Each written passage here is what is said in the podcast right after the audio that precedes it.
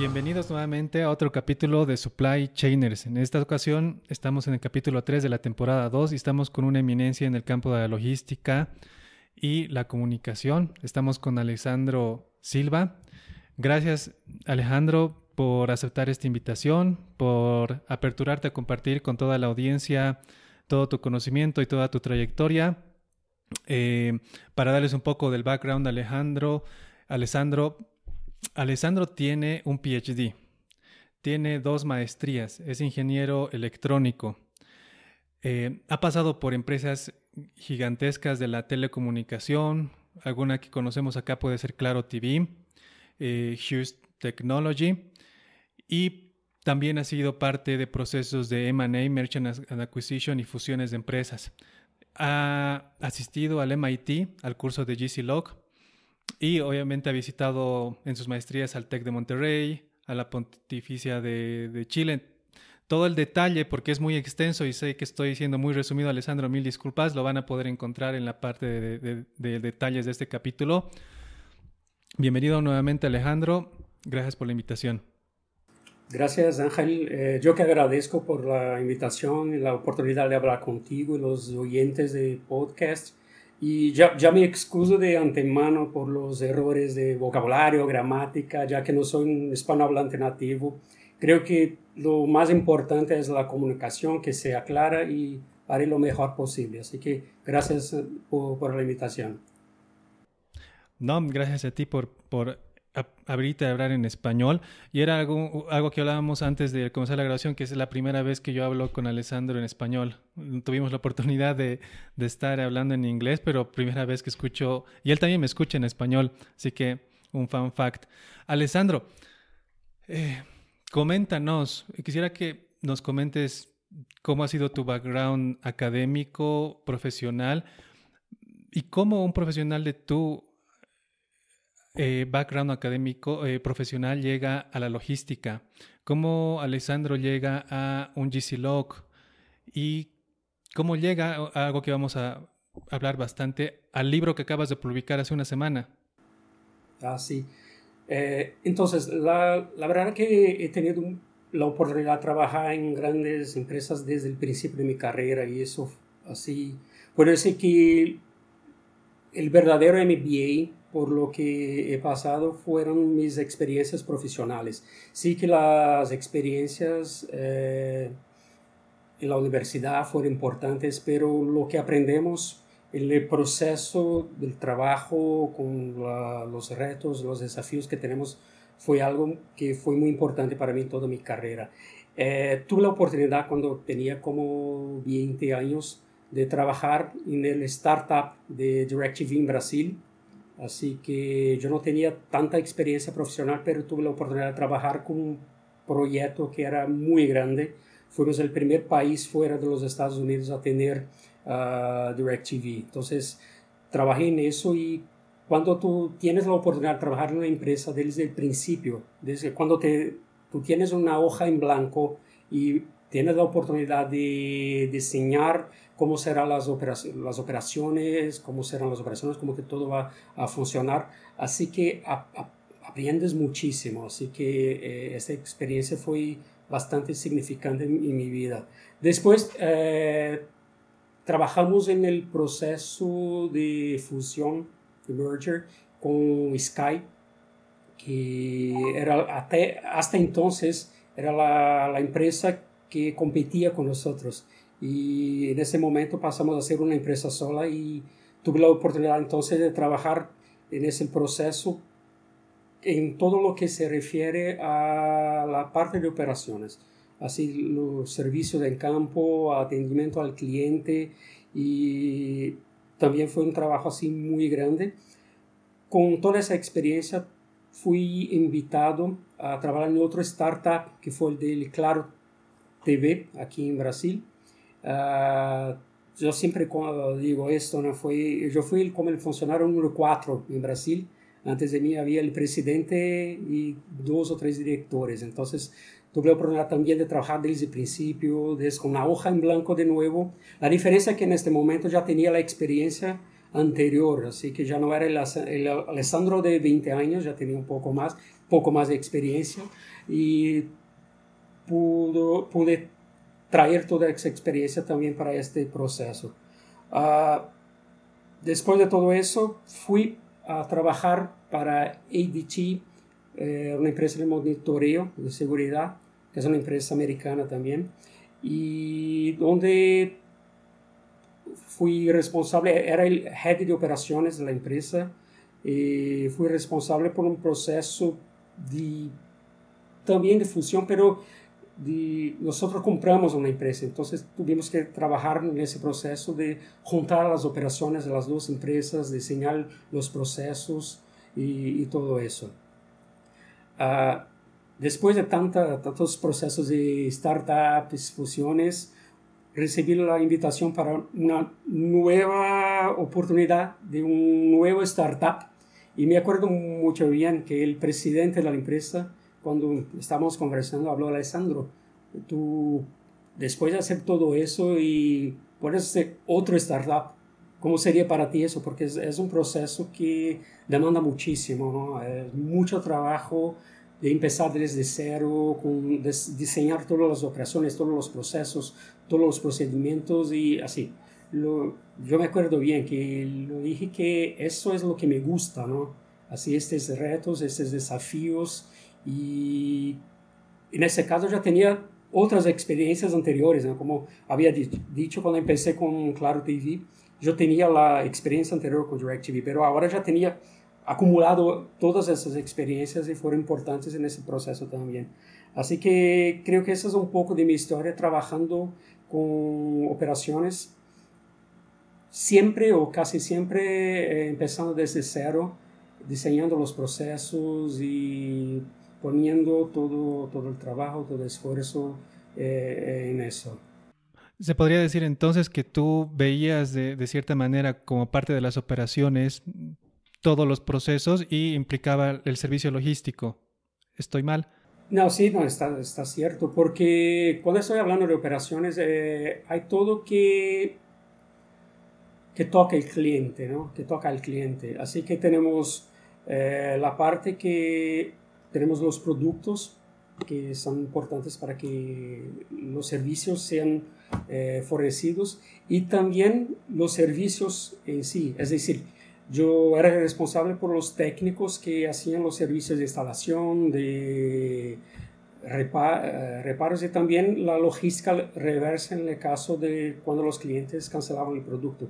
Así que la logística eh, está no solamente con los productos, con los materiales físicos, sino que también con los servicios. Entonces, eh, es algo que la gente no habla mucho de eso, ¿no? porque cuando pensamos en logística, nos viene a la cabeza mucho la idea del camión con los productos llevando, pero además de los productos tenemos la gente que hace los servicios y eso es algo que es muy complejo porque al contrario de los materiales que podemos tener en stock, el servicio no tenemos en stock. El servicio es producido y hecho al mismo tiempo, así que es algo complejo de manejar eso de tener los productos físicos y, las personas que van a, ejecutar los servicios al mismo tiempo. Así que sí, la logística estaba eh, ahí todo el tiempo, pero siempre eh, considerando estos dos aspectos que están juntos todo el tiempo.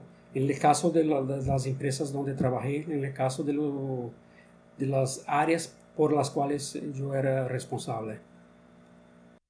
Excelente, Alessandro. Hay una eh, parte que me causa mucha curiosidad y estoy seguro que también a nuestros oyentes y es, ¿qué tips podrías darnos para comenzar de cero? Muchas, por lo menos hay, una buena cantidad de, empresas en Bolivia que todavía no han aplicado conceptos de logística, incluso no tienen un departamento de logística. Y esas personas que están en ese camino de comenzar de cero, de tener todo para escribir de cero, ¿qué consejos podrías darles para sobrellevar? Porque muchos estamos acostumbrados a entrar a la empresa, a seguir un procedimiento, eh, acá se hace acá, pero es diferente cuando no tienes nada, todo es blanco y te dan una meta muy macro. ¿Y cómo haces todo eso? Sí, has dicho una cosa que es muy interesante y eso pasa aquí también en Brasil. Muchas veces la área de logística empieza con personas que vienen de otras áreas que no son experts, no son especialistas en, aquellos, en aquel, aquel que hacen. Entonces, eh, muchas veces vemos áreas de logística en las empresas que no son, puedo así decir, profesionales. Así que las personas tienen buena voluntad empiezan a hacer las cosas de la mejor manera posible, pero limitadas al conocimiento que ellas tienen. Así que yo creo que para empezar a, trabajar con eso de una manera seria, de una manera profesional, es fundamental que la, la gente se prepare, es decir, que busquen información. Hoy tenemos la oportunidad de tener la Internet donde tenemos de todo, ¿no? Tenemos información sobre todo, tenemos cursos que se pueden hacer en línea. Nosotros hablamos del MIT, que hay el, curso que nosotros hicimos juntos, que fuimos ahí en los Estados Unidos, pero hay opciones que se pueden hacer en línea incluso para el MIT. Por ejemplo, hay lo que ellos llaman de eh, micromasters, ¿no? Si, no, si no me equivoco, que desde, exactamente, que desde tu casa tú puedes tener contacto con lo mejor que hay sobre el tema, con la mejor universidad que trata el tema y puedes prepararte para ah, tener la información de calidad para que pueda entonces en la empresa ah, hacer las transformaciones que son necesarias. Así que mi tip, como has dicho, sería de buscar la, información, de estudiar, después de estudiar y después estudiar. Que creo que esa es, la manera inicial para que podamos hacer algo que sea efectivo, que tenga resultados eh, para la empresa y no solo para la empresa, para ti no como profesional. Creo que todos ganan con eso. Excelente. En este proceso de estructurar, de crear, de poner las líneas en una empresa, y, más aún en área de operaciones que, tiene clientes, que tiene indicadores que cumplir, hay muchas negociaciones que tú has debido llevar con otras áreas que tenían otras metas y por ende lo que tú querías implementar iba en contra o perjudicaba cómo ellos querían operar. ¿Cómo lograste conseguir que, en algunos puntos se cumpla lo que tú estabas proponiendo? ¿Ha cedido? ¿No ha cedido? ¿Qué estrategias de negociación nos podrías comentar para los que nos escuchan? Vale, eh, lo que estaba diciendo hasta ahora se refiere a lo que llamamos de hard skills, ¿no? que es el conocimiento técnico sobre eh, cómo hacer las cosas. Pero lo que estás eh, preguntándome se refiere a lo que llamamos de soft skills, que es diferente, ¿no? Porque eh, a veces tenemos la idea de lo que sería lo mejor para la empresa, pero como has dicho, la, la gente, los diferentes departamentos tienen metas, desafíos eh, específicos y hay que trabajar con la negociación. ¿no? Eh, y cuando estamos hablando de negociación, cuando queremos implementar algo, es importante que nosotros tengamos en mente cuáles son los objetivos de la otra parte también. Porque si estamos pensando en algo que sea bueno para la empresa, es importante que no sea bueno solo para ti o para la otra parte, sino que sea algo que, sea, ah, que funcione como un todo. Así que cuando hablamos de negociación, tenemos que separar lo que son eh, posiciones de lo que son los objetivos. Así que a veces tengo una posición, creo que esto es lo mejor. La otra persona tiene una otra posición, no creo que esto es lo mejor. Pero aquí no estamos hablando de posiciones, estamos hablando de objetivos que son comunes y que tenemos que seguir para que la empresa pueda crecer, pueda lograr sus objetivos como un todo. Así que es importante entender siempre la otra parte y ponerse en el lugar de la otra parte para que pueda entender cuáles son los puntos que son importantes para ellas y así llegar a un punto común que sea de interés de todos. Así que sería de una manera general, hablando un poco sobre la, negociación. Y, claro, eh, eh, todo esto se refiere a tener empatía, ¿no? que es saber eh, lo que pasa o cómo se siente la otra persona. Porque sí que estamos hablando de empresas, estamos hablando de corporaciones, pero empresas y corporaciones son hechas de personas. Y si no pensamos y si no consideramos que estamos hablando con personas y no con entidades que son las empresas, no vamos a lograr lo que buscamos. Excelente, Alessandro. Cuando tú estabas explicando toda este, esta parte conceptual de la negociación, de la empatía, de las posiciones, estoy seguro que se te ha debido venir a la, a, la, cabeza una negociación fuerte que llevaste en tu carrera profesional. ¿Será que nos puedes compartir eh, cuál era el problema, eh, cuál era tu posición, la posición del otro y cómo llegaste a tener el, el, eh, el resultado final donde se logró el objetivo? Ah, sí, tengo una historia interesante sobre eso. Fue un trabajo que hice en Venezuela, incluso no fue aquí en Brasil. Eh, la empresa en Venezuela tenía un problema con la logística, la parte de transportes, y la sede de la empresa en los Estados Unidos nos llamó para que hiciéramos un trabajo para mejorar esta parte en las operaciones de Venezuela. Así que yo trabajé como tres meses diseñando todos los procesos, etc. Y llegó el día que llegué en Venezuela, tuve la reunión con el gerente de logística, el supervisor de logística, y me acuerdo que cuando llegué, la primera frase que escuché fue, ok Alessandro, no te queremos aquí, pero como ya estás aquí, ¿qué vas a hacer? Imagínate cómo, me sentí. Yo estaba, Sí, yo estaba solo en el país, mi primera vez en, el país. El primer día fue así que, que comenzó, que empezó el trabajo. Y yo ya tenía el pendrive con todas las informaciones, todo listo para implementar. Pero yo me olvidé del pendrive y, dije, yo dije, ah, bueno, yo venía aquí para que nosotros juntos podamos trabajar y diseñar los procesos para que las cosas mejoren. Y yo lo que hice durante toda la semana fue trabajar en los procesos y llegamos al fin de la semana exactamente con lo que ya tenía listo al principio. Pero si yo ah, hubiera empezado con aquel que ya tenía listo, no iba a funcionar. Porque sería un proyecto de Alessandro. Sería un proyecto que una persona de fuera de otro país que había hecho. Pero como hicimos juntos, así que yo podría decir que perdemos una semana porque ya, ya estaba todo listo, pero la verdad que no. La verdad que esta semana fue muy importante porque ellos se sintieron como parte del proceso, porque ellos trabajaron juntos en el proceso.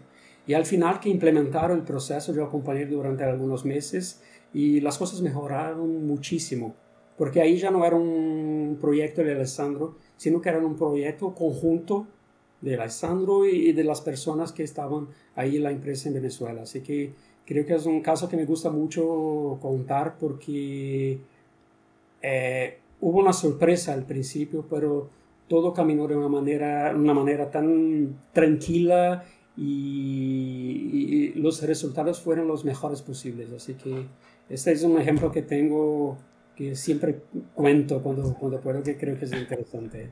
¿Y, cómo te despidió Alessandro, el supervisor? ¿Perdona?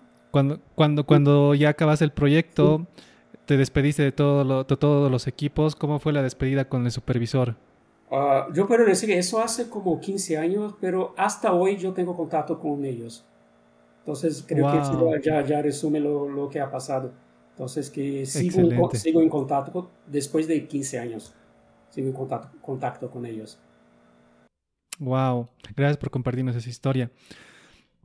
Ya saliéndome un poco del tema operativo, soft skills, hard skills, mm, muchos en nuestra etapa, y, tú lo mencionaste, tú, eh, tú nos diste un consejo muy valioso, es estudiar, estudiar y estudiar. Entonces, hay muchas personas que tienen el paradigma que acceder a, grandes estudios, a un Harvard, a un MIT, es casi imposible, no solo por el tema académico, sino por el tema monetario. ¿Nos podrías comenzar cómo tú trabajaste en ti para lanzarte a tener dos maestrías? Eh, me gustaría que nos ayudes a entender cómo, por qué escoges primero la, maestría de Supply Chain en Brasil y qué te lleva en la, primera instancia al MIT. Vale. Ah, Sabes que eh, muchas veces pensamos que no es posible hacer las cosas porque siempre ponemos los problemas, ¿no? Lo, que, ah, porque si voy a empezar este curso me llevará como cinco años y después, cinco años después, puedes decir, si, si yo hubiera empezado hace cinco años, ya lo tendría terminado. Entonces, tenemos que primero sacar lo que son estas barreras que nosotros creamos y a veces ellas no existen, son barreras que nosotros ponemos para nosotros mismos. Entonces, ese es, eh, es, un punto. Y en mi caso, por ejemplo, eh, así no, puedo decir no fue fácil porque yo trabajaba por la mañana, estudiaba por la noche. Y creo que eso pasa eh, para muchos de los que están oyendo eh, este podcast, que es algo que o sea, a veces vemos en las películas americanas que la gente estudia todo el día y después de terminar los estudios que están trabajando, pero esta no fue mi, realidad, no fue mi realidad, por lo menos, ¿no? Trabajaba por la mañana, estudiaba por la noche y dormía algunas horas cuando posible. Entonces, eh, el esfuerzo eh, está ahí presente. Eh, yo hablé un poco de mi historia en las empresas y siempre estuve eh, trabajando para resolver problemas, ¿no? Y porque quien trabaja con esa parte de operaciones está siempre con problemas, ¿no? Eso, eso es parte del día a día, porque nosotros, nosotros no somos parte de los problemas, somos parte de las soluciones. Así que los problemas nos buscan para que nosotros tengamos las soluciones. Y así que cuando estaba buscando una maestría, y encontrei esta en la Fundación Getúlio Vargas aquí en, Brasil, que es una universidad importante. Y era en operaciones y logística. Yo pensé, esta es, es, está para mí, ¿no? Es perfecta, es lo que busco. Y fue una experiencia extraordinaria. Y puedo decirte que no solo por las clases, sino que por los otros estudiantes, por los colegas, porque en, la universidad tenemos esta oportunidad de hacer el networking. Entonces, hablamos así semanalmente.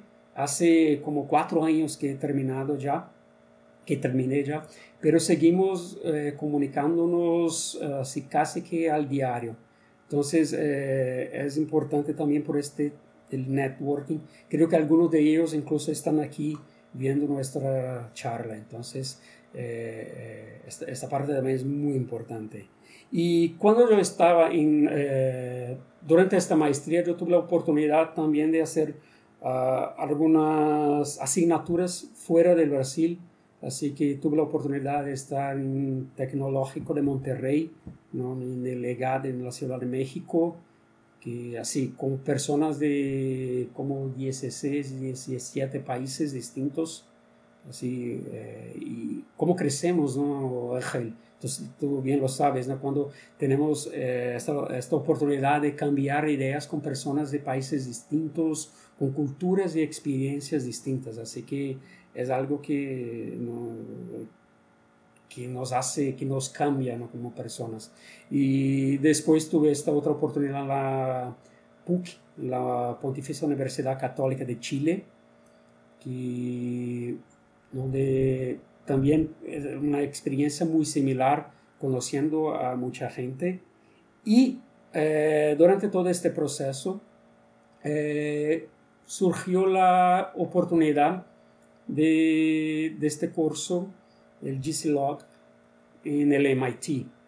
Y así cuando sube la, de la oportunidad, así que, porque como, como que fue, en la maestría ellos eligieron a dos personas para participar de eso. Así que primeramente yo tuve que ser ser elegido aquí en Brasil, en la Fundación Getúlio Vargas, FGV, y para después intentar, así como una de las dos personas, intentar eh, ser elegido eh, también por el MIT. Así que tuvo que pasar por dos procesos selectivos para ser aceptado. Entonces, al final, todo funcionó muy bien y sigo hasta hoy en contacto con el GCLog. Eh, así, el curso terminó como hace tres años, ¿no? O algo así, pero sigo trabajando con ellos en las conferencias como teacher assistant también. Así que ya vamos a, ya, ya, tenemos una reunión la próxima semana para el grupo de 2023. Así que sigo en contacto con, con los otros estudiantes y desde entonces y, y así vamos. Excelente. Cuando tú postulas a estas universidades, es, es muy común que, que haya un nerviosismo. El tema no es que cuando te postulas te van a responder al día siguiente. ¿Cómo fue tu, tu experiencia en, ese, en ese periodo de espera? ¿Qué recomiendas hacer para, obviamente, minimizar todo, todo, toda esa ansiedad que uno tiene? Bueno, no, no, sé si tengo una respuesta para eso, ¿no? Porque la ansiedad eh, eh, depende de cada persona, pero sí que, no sé, tardó como algunos meses, ¿no? Hasta que recibí la respuesta. Me, acuerdo, estaba aquí en este, lo, exactamente aquí cuando eh, recibí la respuesta y es, es, algo que no crees, ¿no? Porque me acuerdo cuando estaba en la primera maestría que tuve que hacer un trabajo y tuve que escribir sobre los objetivos, objetivos de profesionales, etc. Y me acuerdo que he puesto que quiero estudiar en una de las 10, no, de una de las 25 mejores universidades del mundo. Yo he puesto como 25, porque así tenía una... Y tener la oportunidad de estar en la número uno, ¿no? Así fue, fue una experiencia espectacular. Así que y, de nuevo, como eh, yo hablé de la maestría, que lo importante no fueron solamente las clases, sino que también el networking. Lo mismo pasó con el MIT, así que seguimos teniendo contacto. ¿no? Tú eres un ejemplo, ¿no? porque nos conocimos ahí y tres años después seguimos aquí en contacto como has dicho, no es la primera vez que hablamos en español, porque siempre hemos hablado en inglés, así que es una experiencia nueva también entre nosotros. Y, y e, eso es importante, ¿no? Eh, mantener este contacto con, con, las personas con quien eh, estudias, con quien trabajas, porque esto es importante para mantener así eh, no solo el contacto por cuestiones profesionales, sino porque formamos así como parte de una familia cuando vivimos eh, una misma experiencia como fue el caso de nosotros. ¿no? Excelente, muchas gracias Alessandro. Hay una parte de tu currículum que se sale del tema logístico, pero me causa mucha curiosidad y es que hablas español, bueno, portugués porque es tu lengua nativa, inglés, alemán, italiano y francés. Fuera de tener tus dos maestrías, tu GC Log y tu PhD. ¿De dónde nace esta, no sé si es necesidad o pasión por los idiomas?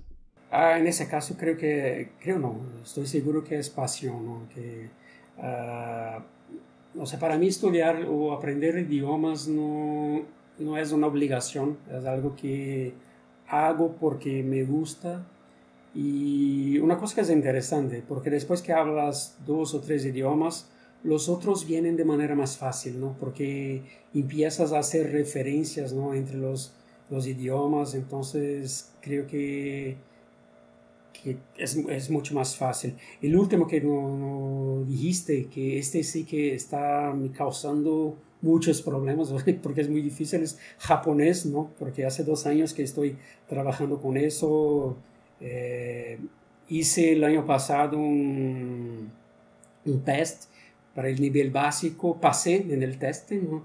del nivel básico, pero este es muy difícil, muy diferente de los otros, pero sigo por, por el desafío, ¿no? por el reto de aprenderlo y vamos a ver Tal vez en el futuro no podemos hacer una entrevista en, japonés.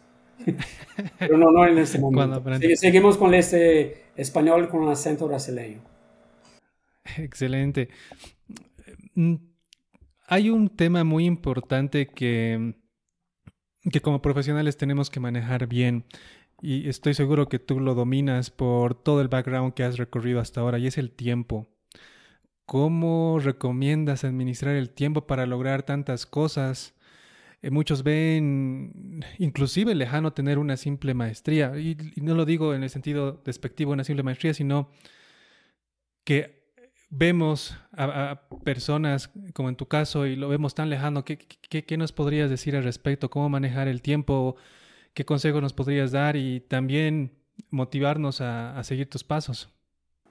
Sabes, Ángel, e, esa es una pregunta que me hacen muchísimas veces así.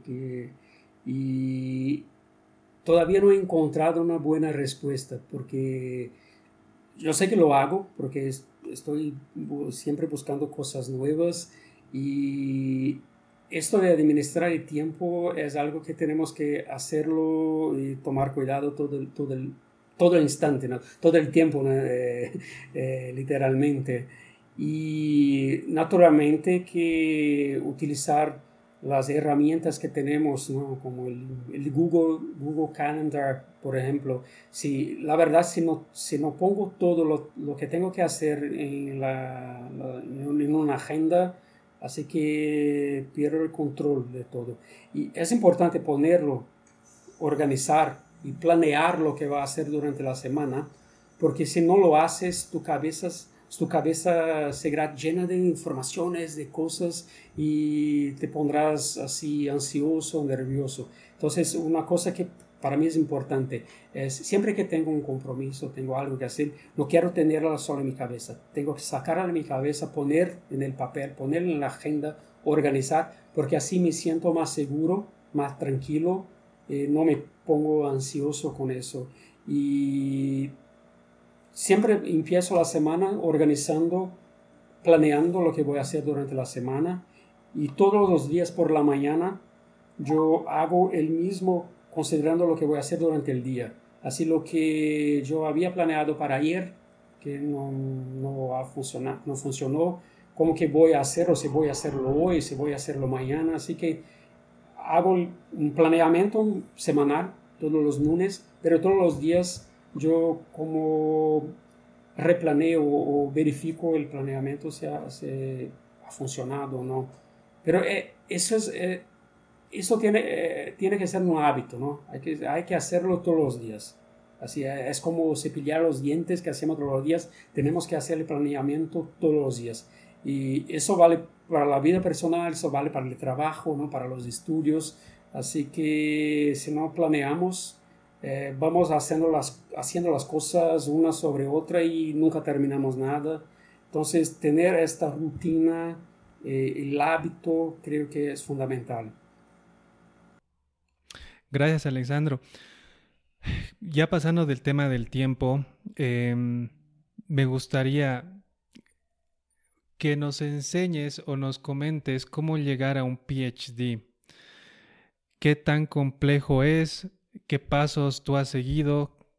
¿Cómo te animaste inclusive a, tomar? Porque un PhD no es un año, son bastantes años de estudio y, obviamente tiempo que le vas a dedicar a, ese, a, ese punto. Si nos podrías comentar más al respecto. Vale. Eh, creo que la, gran diferencia del PhD de los otros eh, cursos es que tienes un proyecto que es un proyecto que va a llevar más tiempo ¿no? para hacerlo. Y en el caso vas a trabajar como cuatro años en un proyecto de investigación. Entonces, si vas a dedicarte durante cuatro años para hacer algo, tienes que hacer algo que te guste, ¿no? algo que haga sentido para ti. Entonces, creo que la primera cosa es pensar en algo que te gusta, pero que te gusta mucho, porque vas a dedicarte muchas horas en este proyecto. Eh, en mi caso, por ejemplo, yo estoy trabajando sobre el tema del desperdicio de alimentos Así que es algo que estoy investigando sobre las pérdidas de alimentos en los restaurantes, porque eh, yo he elegido este tema porque creo que es importante, así que es algo que creo que no es eh, solo interesante para mí, pero que es algo que puede ser eh, importante para la sociedad como un todo. Solo para que sepas, es interesante, uno cada tres platos de comida no llega al estómago de las personas. Es decir, 33% de los alimentos van hacia la basura. Así que, y al mismo tiempo tenemos mucha gente en el mundo que tiene hambre. Entonces yo busqué un tema que fuera importante para la sociedad y que sería de interés para mí también. Entonces, cuando piensas en un PhD, eh, creo que es importante tener eso en cuenta. Algo que te guste, algo que va a hacerte trabajar y tener placer en lo que haces. Porque de verdad, como has dicho, ¿no? hay que dedicarte mucho, porque además de las asignaturas que tienes que, que acompañar, hay que dedicar horas de los fines de semana, de, los, de las noches, para hacer la investigación. Entonces, eh, creo que la pasión es la palabra llave en este caso. Excelente, Alessandro. Y entrando a la última parte de el tema del background académico, quisiera que nos comentes eh, dos puntos. Primero, el libro. El libro de dónde nace es parte del PhD, cómo organizaste el tiempo, y hay una parte del libro que, me pareció muy interesante. Yo no sé portugués, pero mencionas a Sapiens, un libro realmente que me abrió la mente y, y, si bien no habla de logística, pero te da una percepción de cómo estamos, o sea, qué somos nosotros en toda nuestra etapa evolutiva como, como humanos, que obviamente te, te, abre desde, desde diferentes puntos de vista. Entonces, Coméntanos cómo llega este libro. Eh, ¿Era un proyecto que ya lo visualizabas desde, desde pequeño? ¿Nació en la universidad, en, el trabajo?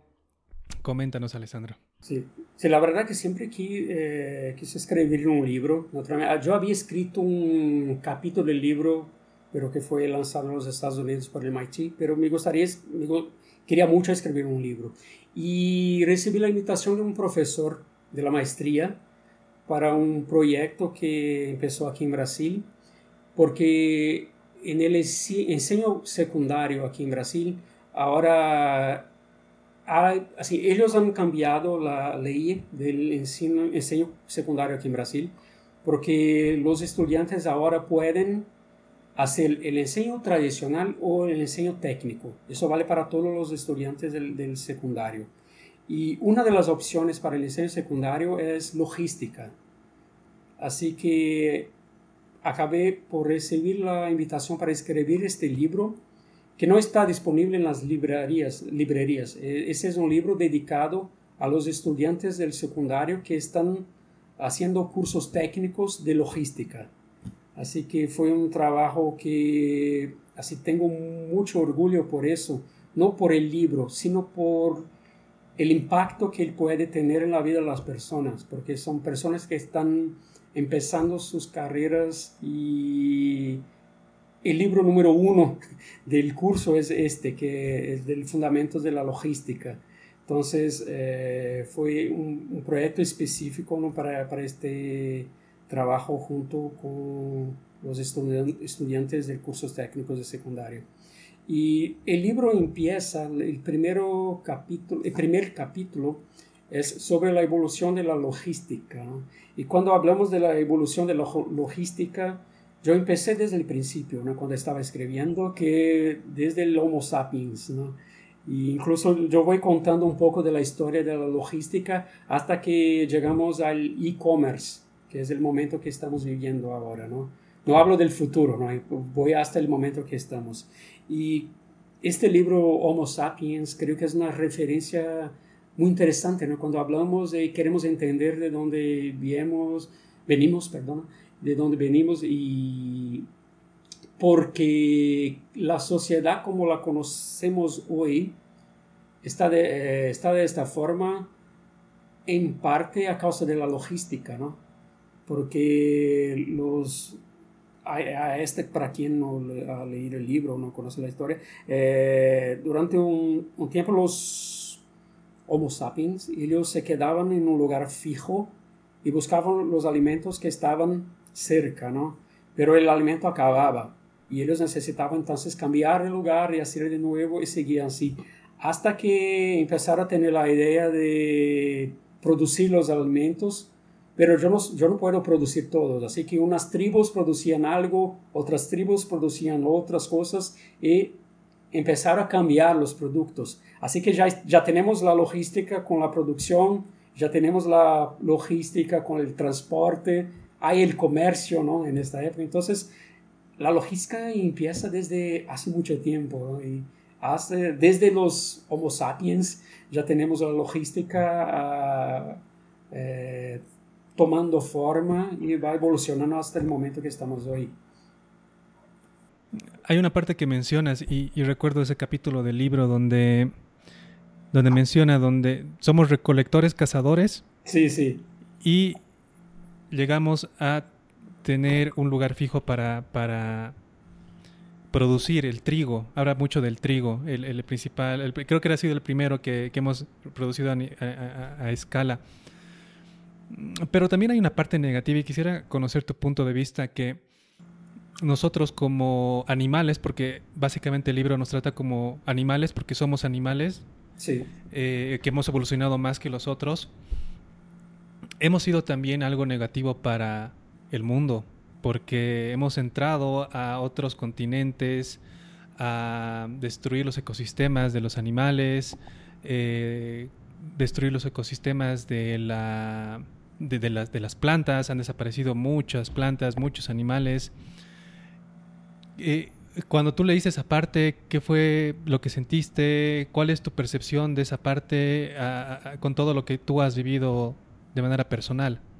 Sí, eh, el problema no es solo lo que hemos hecho, eh, el problema es lo que seguimos haciendo, ¿no? Entonces, el problema es que, es que no aprendemos con los errores del pasado y seguimos destruyendo y así las consecuencias están por vir. Así que eh, es asustador ¿no? cuando paramos y pensamos, porque tenemos que pensar no solamente en lo que vamos a vivir, sino en las generaciones que están por vir.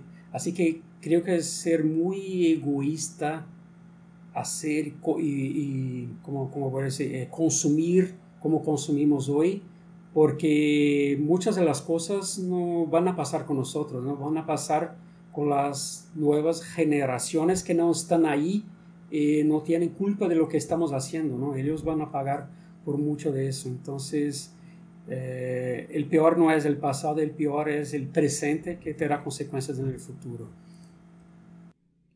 Excelente.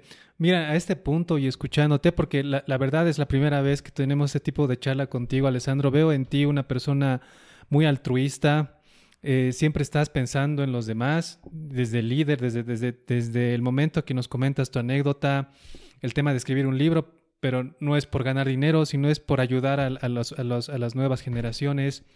Y, y no quiero dejar de pasar un proyecto que también va en ese sentido el proyecto que existe en el MIT, que justamente busca cómo llegar a las nano stores, a las tienditas de barrio, como conocemos acá en Latinoamérica, de una manera sustentable. ¿Nos podrías comentar de qué trata el proyecto, cómo nace la idea y, qué propone la idea? Ah, sí, eh, interesante.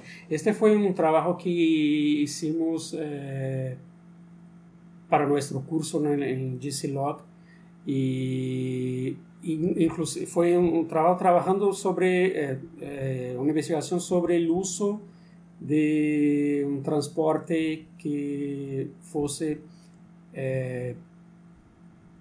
así que no fuese que fuese accesible a las poblaciones de los barrios más simples no simple de, la ciudad y justamente para que las non-stores pudieran usar estos vehículos para hacer las compras, ¿no? los, eh, los fornecedores, etc.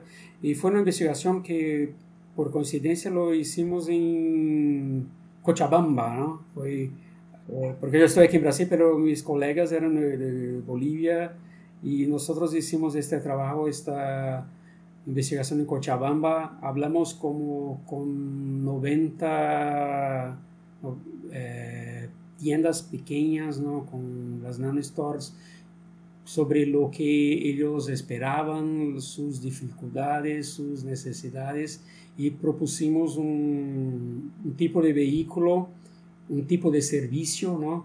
que es muy similar al Uber, pero enfocado en las non-stores para que ellos pudieran eh, hacer las compras a un costo viable, lo que es bueno no solo para las non-stores, sino también para sus clientes, ¿no? porque si ellos eh, pagan menos en este proceso. Si el costo baja para ellos, el costo de los productos también bajan para los clientes. Así que fue un proyecto interesante que fue nuestro proyecto final para el curso en el que presentamos en la conferencia ¿no? que hay y mucha gente, se presentamos a mucha gente ¿no? que estaba presente en esta conferencia, fue, fue una experiencia interesantísima también. Excelente. Y bueno, vi un artículo hace dos años que uno de los integrantes, que es Ariel de tu grupo, está aplicando algunos conceptos de su proyecto a Mercado Libre.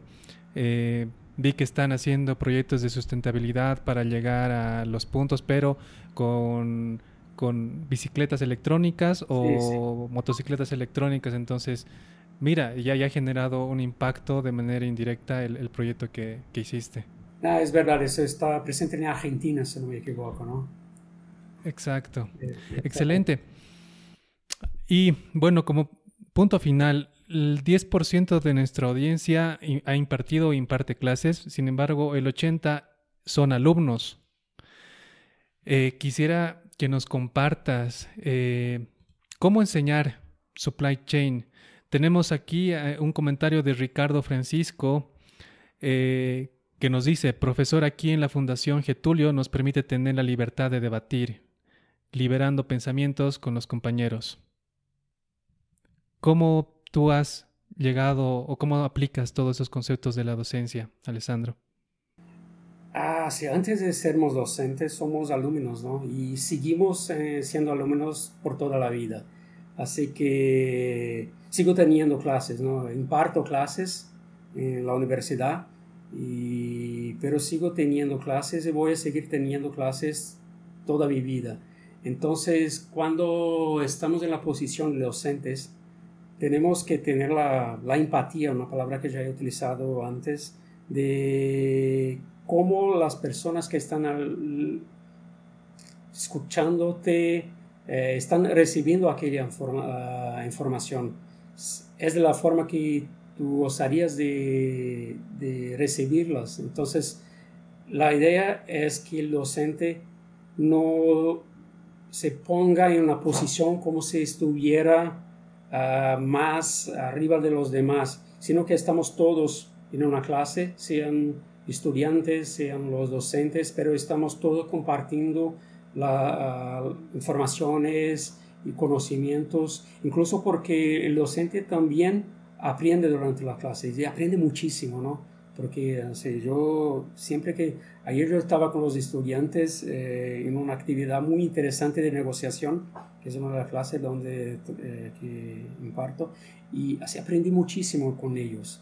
Entonces, si nosotros nos ponemos en la misma posición de los estudiantes, con esta idea empática de cómo ellos a ellos les gustaría recibir las informaciones. Y lo hacemos de una manera colaborativa. Y teniendo en cuenta que el estudiante es el protagonista, porque el profesor es solo una persona que está ahí para organizar la información, es una persona que está ahí solo para provocar, para hacer las preguntas, y porque quién es de, de hecho el protagonista de todo el proceso es el estudiante y esto tenemos que tener en cuenta todo el momento. Gracias, Alessandro. Y como punto final, me gustaría que nos compartas y obviamente alguien también se anime a inscribirse en tu escuela de idiomas. ¿Cómo funciona? ¿De dónde nace el proyecto? ¿Y qué ofreces en la escuela? Ah, sí, es verdad que ahí es el lado emprendedor ¿no? que tengo aquí en Brasil. Como había dicho antes, me, gusta mucho los, me gustan mucho los idiomas, me gusta aprender, estudiar. Y entonces cuando empecé una empresa, pensé en hacer algo que me gustaba. ¿no? Entonces tengo una escuela de idiomas aquí en Brasil, en São Paulo, que es el IASE de Moema, que, que es llamada, y donde tenemos clases de inglés, español, portugués para extranjeros, extranjeros inclusive, francés, italiano. Entonces, eh, tengo la felicidad de trabajar eh, con algo que me gusta, ¿no? que es algo que es un, como si fuera un hobby para mí. Entonces, eh, tengo una suerte muy grande con eso y es un trabajo que me gusta muchísimo. ¿Y cómo podemos acceder a esas clases como extranjeros? Ah, sí, ah, ahora tenemos la, opción de clases en línea, ¿no? Incluso tuvimos clases de portugués para extranjeros para un grupo de estudiantes de Bolivia. Hace el año, sí, creo que el año pasado tuvimos una clase así. Así que por la internet, ¿no? Es, es posible eh, tener contacto con nosotros. El sitio es yazig.com .br eh, barra no moema. Así que podemos poner ahí en, la descripción. Claro que sí, en la descripción del capítulo vamos a colocar la página web para los que estén interesados en aprender idiomas. ¿Qué idiomas impartes? ¿Nos podrías compartir eso? Escuché que era inglés, portugués. En la escuela, portugués, portugués inglés, eh, español, eh, francés y italiano. Tenemos un poco de todo. Excelente, Alexandro. Muy bien, mira Alessandro, eh, como te había comentado, la verdad no, no, te, tuve el agrado de conocer ese lado de tu, de tu background académico, lo vuelvo a repetir, creo que eres uno de los grandes profesionales que tiene nuestra, nuestro, o sea, el, el, el actual, las personas actuales que están moviendo el mundo, tú eres una parte fundamental, eres muy altruista y quiero agradecerte por aceptar nuestra invitación. Eh, a todos los que nos han seguido en vivo y los que nos están siguiendo en el podcast, eh, no duden en tomar las clases de Alessandro, en tomar todas las los tips, las, eh, las experiencias que nos comparten, que estoy seguro se aplican en nuestra vida real. Y, y gracias nuevamente, Alessandro. de nuevo agradezco la oportunidad, agradezco a ti, a los oyentes y estamos ahí para lo que sea necesario. Muchas gracias a todos. No se olviden compartir. Si esto ha sido de su agrado, compartirnos en sus redes como ser LinkedIn, Facebook, YouTube y Spotify. Gracias a todos y nos vemos en una siguiente oportunidad. Gracias.